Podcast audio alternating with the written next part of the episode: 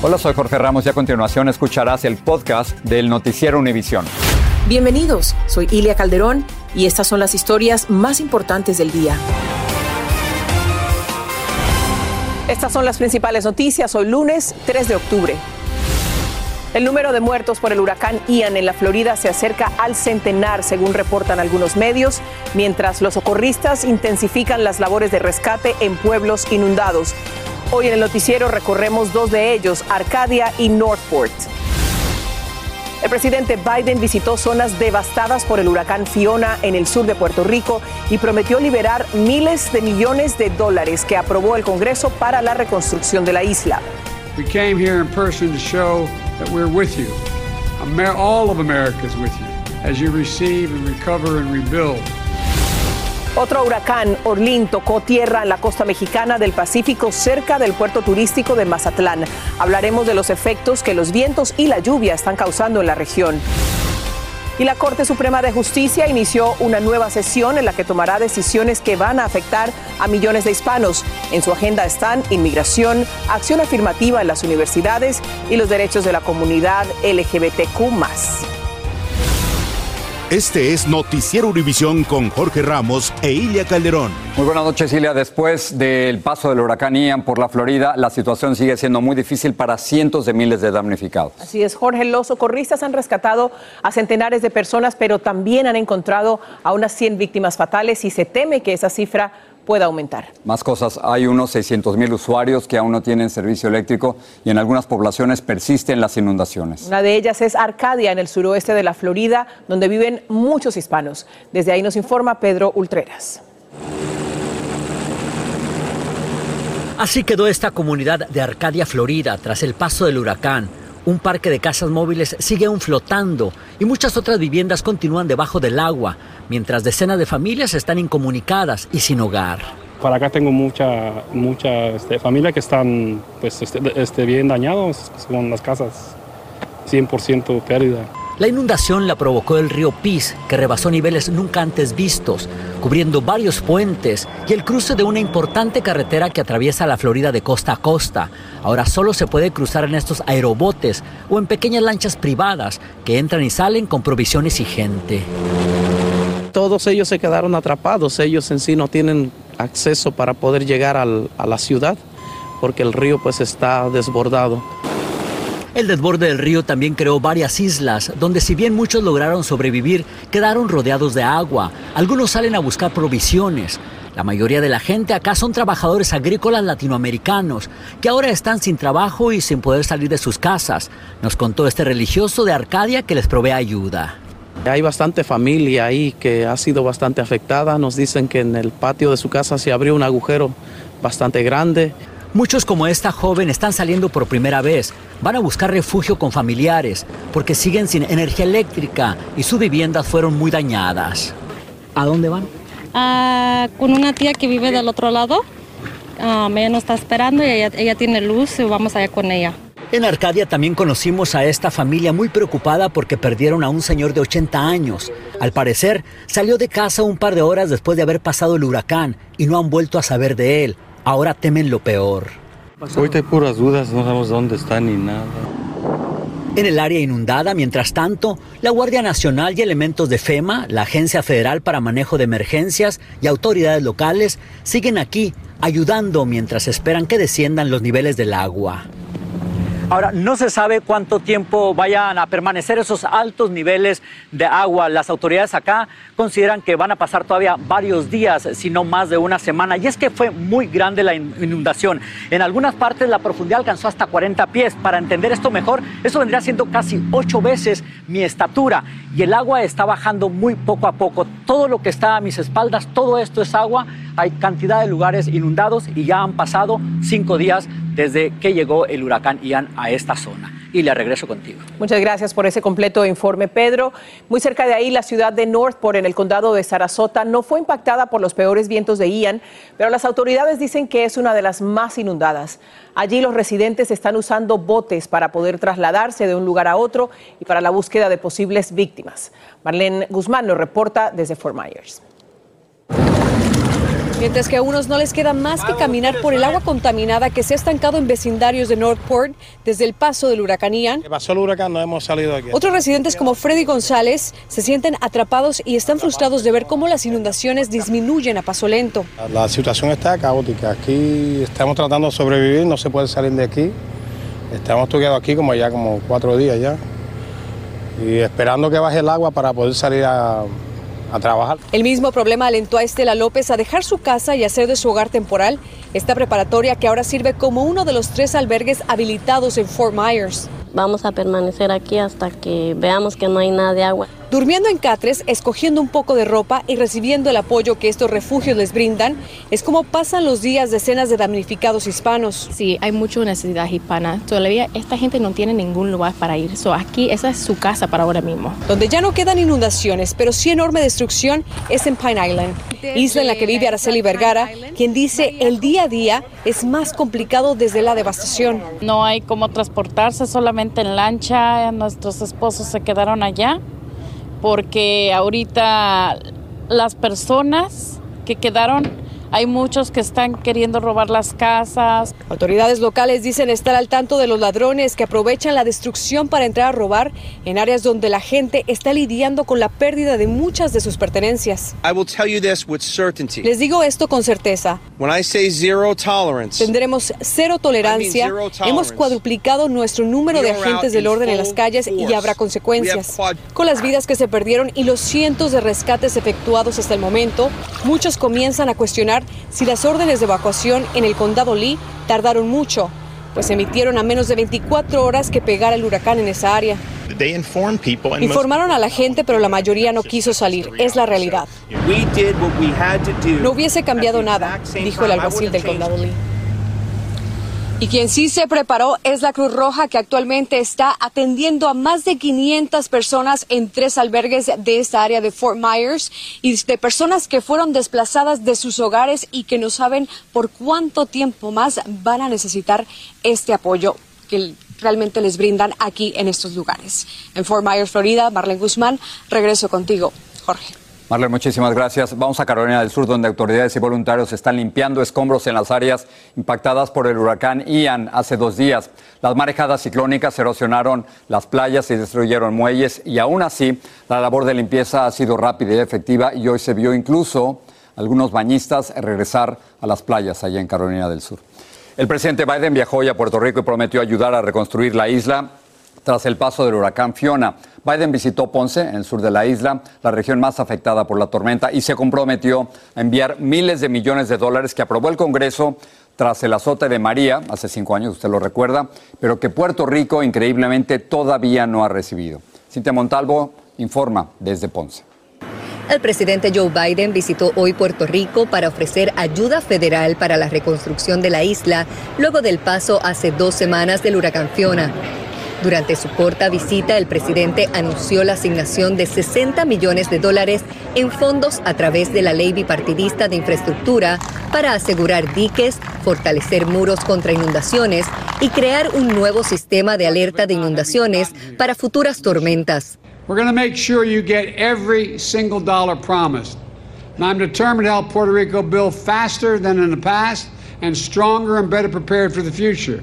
Puerto Rico aún no ha recibido gran parte de la ayuda que le asignó el Congreso por la devastación del huracán María hace cinco años. Biden se comprometió a liberarla cuanto antes. Las parcelas Amalia Marín del sector La Playa en Ponce fue una de las zonas más afectadas por las inundaciones que dejó a su paso Fiona. Sus residentes ya resignados a perderlo todo, pues aún no se recuperaban de la destrucción que había dejado el huracán María hace cinco años.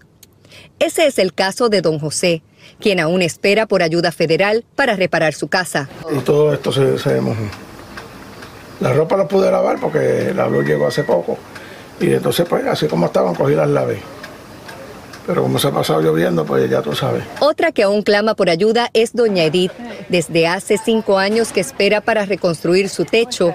Así lo evidencia la carta que dejó FEMA cuando visitó su casa luego del huracán María. Ese techo con plancha, pero cuando vino ahora el tiempo de, del Fiona. Ah, ajá, lo tumbó. Fue que Dios que ellos no estaban afuera, estaban allá adentro. Y por esta calle específicamente donde viven don José y doña Edith, pasó hoy el presidente Joe Biden en su recorrido, tratando de cumplir su promesa de no abandonar a Puerto Rico en estos momentos. Ahora solo resta esperar que esa promesa se materialice y los miles de puertorriqueños que lo han perdido todo reciban la ayuda que tanto necesitan antes de que reciban el azote de otro huracán. En Ponce, Puerto Rico, Cintia Montalvo Prado, Univisión. Entre tanto, en México, el huracán Orlín tocó tierra cerca de Mazatlán, Sinaloa, con vientos de 130 millas por hora, derribando árboles y cableado del tendido eléctrico y causando inundaciones. Algunas personas fueron evacuadas, muchos siguieron las recomendaciones de refugiarse en albergues. Se espera que Arlín termine de disiparse en horas de la noche. Jessica Cermeño tiene el reporte desde Rosario, Sinaloa. En el Pacífico mexicano amaneció lloviendo esperando Orlén. Y tras una trayectoria casi impredecible, por fin el ciclón tocó tierra como huracán categoría 1 esta mañana.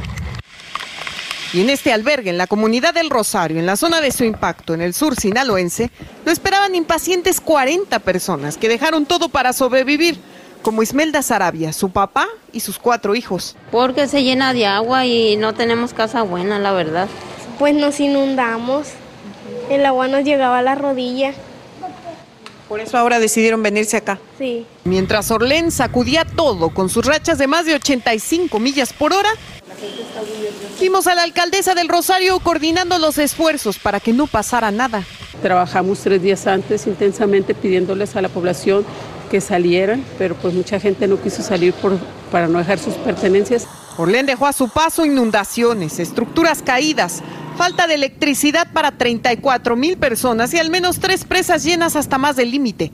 Pero afortunadamente nada fue de gravedad, solo el susto entre quienes vimos que salían de sus hogares en pleno ojo del huracán a ver qué pasaba. En casitas de, de lámina ya eso ya les arrancó su techumbre. Pues aquí estamos batallando a ver qué nos deja y Además, en todos lados sentimos la preocupación latente de que los ríos se desbordaran. Y en varias carreteras del sur de Sinaloa se han presentado problemas como estos. Postes de luz eléctrica caídos, árboles derrumbados y la falta de circulación en varias carreteras. Pero afortunadamente, más allá de las pérdidas materiales, los que buscaron albergue en Nayarit y Sinaloa podrán poco a poco regresar a sus hogares, a la normalidad. En el Rosario, Sinaloa, en México, Jessica Cermeño, Univisión. Wow, huracanes por todos lados, ¿eh? Qué activa temporada. Hacemos una pausa. Al regresar hay temor en el norte de California. Las autoridades buscan a un asesino en serie que ha matado a tiros a varios latinos. Arrestan a empleados del correo de los Estados Unidos por fraude y robo de identidad. La Corte Suprema comienza un nuevo periodo y lo que decidan podría afectar a muchos latinos. Les diremos sobre qué temas. Estás escuchando el podcast del noticiero Univisión. Mucho temor en la comunidad hispana de Stockton, en California, y es que anda suelto un asesino en serie que ha matado ya a cinco personas y por quien ahora se ofrece una recompensa de 95 mil dólares y cuatro de las víctimas eran hombres hispanos. Jaime García tiene la fotografía de alguien que podría estar relacionado con estos crímenes. La policía de Stockton, California, busca aclarar cinco homicidios registrados entre el pasado 8 de julio y el 27 de septiembre, que están provocando temor entre la comunidad hispana de esta ciudad. Estos son por definición asesinatos en serie, dijo el jefe de la policía, agregando que no se sabe si son de la autoría de uno o varios homicidas, ni tampoco reveló el arma o la forma que se usó para perpetrarlos. Nos preocupamos, o sea, ya uno no quiere salir a la calle. Sí, pues tiene uno que tener cuidado. Hoy el médico forense identificó a las cinco víctimas, cuatro de ellos hombres hispanos con edades entre 21 y 54 años, asesinados en altas horas de la noche o la madrugada, cuando estaban solos en calles oscuras. It's unbelievable uh, how it happened. Es increíble cómo esto pasó, nos dijo el hermano de Lorenzo López, la última víctima de la serie de asesinatos, quien era padre de seis hijos. He believed in helping out, even though sometimes he needed help. Él agregó que Lorenzo pasaba por tiempos difíciles, pero siempre estaba dispuesto a ayudar a quien lo necesitara. Esta fotografía muestra al que la policía considera un sujeto de interés, quien pudiera estar relacionado con los cinco homicidios. Las autoridades de Stockton están ofreciendo 85 mil dólares de recompensa a quien ofrezca información que ayude a esclarecer estos homicidios. Es muy poca por el número de víctimas. La policía señaló que los homicidios no fueron por robo ni por la agresión de pandillas y descartó que se traten de crímenes de odio. Es prematuro para que, para que el jefe de policía diga eso, porque si el 80% de las víctimas son latinos, entonces posiblemente o probablemente estos son crímenes de odio en contra de la comunidad latina. En Los Ángeles, Jaime García, Univisión. Las autoridades arrestaron a tres empleados del Correo de los Estados Unidos por un plan de fraude y robo de identidad en un monto de 1.300.000 dólares. Otros cinco sospechosos involucrados están prófugos. El Departamento de Justicia los acusó de robar en el correo tarjetas de crédito que fueron usadas en varias tiendas de lujo en Nueva York y Nueva Jersey. El diario The New York Times y CNN dicen que identificaron como Perla Huerta a la mujer que presuntamente ayudó a organizar los vuelos de migrantes enviados a Martha's Vineyard por el gobernador de la Florida, Ron DeSantis. Abogados pro inmigrantes demandaron a DeSantis por trasladar a los inmigrantes con falsas promesas de vivienda, trabajo y ayuda. Huerta de acuerdo con estas fuentes, reside en Tampa, Florida, y es una ex médico de combate y agente de contrainteligencia dada de baja del ejército el mes pasado. Univision ha intentado localizarla sin éxito y no ha podido verificar esta información de manera independiente. En otros temas, la Corte Suprema de Justicia inicia hoy un nuevo periodo después de que en el anterior, con su mayoría de jueces conservadores, eliminó el derecho constitucional al aborto y autorizó el porte de armas de fuego en público para defensa propia. Ahora, por primera vez, con una jueza afroamericana, la Corte analizará problemas migratorios, raciales y electorales. Desde Washington, Claudia Uceda nos explica. La Corte Suprema comenzó un nuevo periodo. En el tribunal de nueve miembros, por primera vez hay cuatro juezas, entre ellas la primera jueza afroamericana. En sus manos estarán temas importantes como el de inmigración. La administración de Biden enfrenta a Texas y a Luisiana sobre las directrices del presidente de solo arrestar o deportar a aquellos inmigrantes que atentan contra la seguridad nacional y pública. Si la Corte Suprema falla a favor de los estados de Texas y Luisiana, esto significa que cualquier antecedente penal o migratorio podrá ser utilizado en contra de un inmigrante. Un fallo a favor de esos estados dejaría en manos de ICE el procesar con cierta discreción a inmigrantes como viene ocurriendo en la actualidad desde que la guía migratoria fue bloqueada por los tribunales. También se examina lo que se conoce como acción afirmativa y si la raza y el origen étnico deben o no ser considerados en el proceso de admisión a una universidad. Hispanos y otras personas uh, tienen admisión preferida. Es posible que eso se acabaría hay dos casos de derecho de voto. Involucran planes controversiales de las legislaturas estatales para rediseñar sus mapas del Congreso, algo que podría tener complicaciones a la hora de llevarse a cabo las elecciones. Lo que se plantea es que las legislaturas tienen poder absoluto sobre las elecciones en sus estados. Además, se examina un caso donde una empresaria se negó a ofrecer servicios a personas del mismo sexo debido a sus creencias religiosas. José es gay y teme por sus derechos da un precedente negativo, que se puede discriminar. Cualquier persona, todos tenemos derecho a la, religión. No, no se me hace justo de negarle derechos a otros. La Corte Suprema anunció que escuchará dos casos sobre la responsabilidad de las redes sociales en ataques terroristas. En Washington, Claudia Uceda, Univision. Hoy mismo la Corte Suprema rechazó el pedido del director ejecutivo de MyPillow, Mike Lindell, para bloquear una demanda por difamación en su contra. El sistema de votación Dominion demandó a Lindell por difundir quejas de que esa compañía manipuló sus máquinas para favorecer a Joe Biden en las elecciones presidenciales. Dominion busca más de mil millones de dólares en daños. Vamos a Phoenix, Arizona. Ahí está León con un adelanto de lo que preparan para la edición nocturna.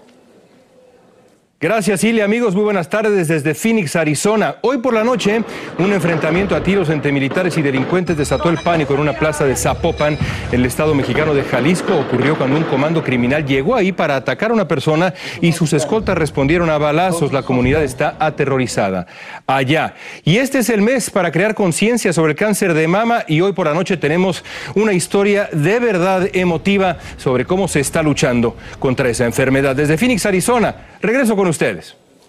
Muchísimas gracias. En Brasil, sin pérdida de tiempo, Luis Ignacio Lula da Silva y Jair Bolsonaro iniciaron sus campañas para la segunda vuelta de la elección presidencial después de que ninguno de los dos logró 50% más uno de los votos en la primera. Lula obtuvo 48% contra 43% de Bolsonaro en otro fracaso de las firmas encuestadoras que le daban a Lula hasta 14 puntos de ventaja.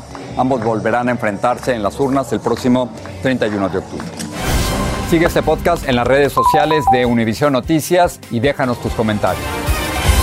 Esta es una gran imagen del día. Se trata de la máxima aproximación que se haya tenido a Europa, que es una de las cuatro lunas de Júpiter. Esta imagen captada cuando la sonda espacial Juno de la NASA se encontraba a unas 219 millas de esa luna revela una superficie de hielo, terrenos escarpados y cráteres. Qué imagen tan impresionante, Impresionante, ¿verdad? ¿verdad? Bueno, justamente en la misión de la sonda Juno participa Lucas Paganini, es un científico planetario, uno de los muchos hispanos dentro de la NASA. Pedro Rojas habló con él y también con dos mujeres, Yariesca Collado y Rosa Ábalos, quienes tuvieron la visión y la misión de ver más allá de la Tierra. Los talentos hispanos que contribuyen al crecimiento de la NASA abundan. Y en una visita que hicimos al centro de vuelos Goddard en Maryland, conocimos a tres de ellos. Rosa Ábalos Warren nació en Perú y ahora dirige los vuelos de misiones humanas y robóticas de la Agencia Espacial. Me siento tan orgullosa de ser hispana, de ser latina, de poder representar a tantas y tantas personas aquí en esta contribución que estoy haciendo en mi labor. Lucas Paganini nació en Argentina y ahora participa en el programa Juno, que investiga la profundidad del planeta Júpiter y participa en otros proyectos especiales. Es realmente muy emocionante poder tener la posibilidad de trabajar en este tipo de, de- de- de materia, en este tipo de ciencias. La doctora Yariesca Collado Vega nació en Puerto Rico y ahora investiga la meteorología del espacio para salvaguardar las misiones espaciales. El cielo no es el límite. Eh, para mí, yo pienso que lo, lo más importante es hacer lo que te apasiona en la vida y levantarte todos los días y decir, esto me gusta. Son cientos los hispanos que forman ya parte de la NASA y muchos desean que ese número se siga incrementando. Quiero ver más y ver también que ellos ah, puedan cumplir todas sus metas, todos sus sueños. Además, desean que más latinos usen sus talentos para la creación de una sociedad más globalizada. Tenemos la misma misión que es eh, entender mejor de dónde venimos, entender si estamos solos en nuestro universo y también mejorar nuestro, nuestra vida, nuestro día a día eh, en el planeta Tierra. Las personas que estamos aquí estamos tratando de abrir ese camino para las personas que vienen en un futuro. Y yo pienso, yo siempre trato de abrir ese camino, siempre trato de hacer eh, eventos públicos donde hablo de mi investigación, donde digo que soy puertorriqueña, Para muchos, NASA es parte de su vida y esperan ser parte fundamental de los próximos logros de la agencia. Desde el Centro Espacial de Vuelos Goddard en Maryland, Pedro Rojas, Univisión. Es que siempre le contamos a nuestros hijos que los latinos pueden llegar al cielo y ahí están. Ahí ¿no? están. Ahí Y gracias a ellos y a mujeres como ella, miles de niños en América Latina en rincones están aprendiendo de robótica. Gracias. Buenas noches.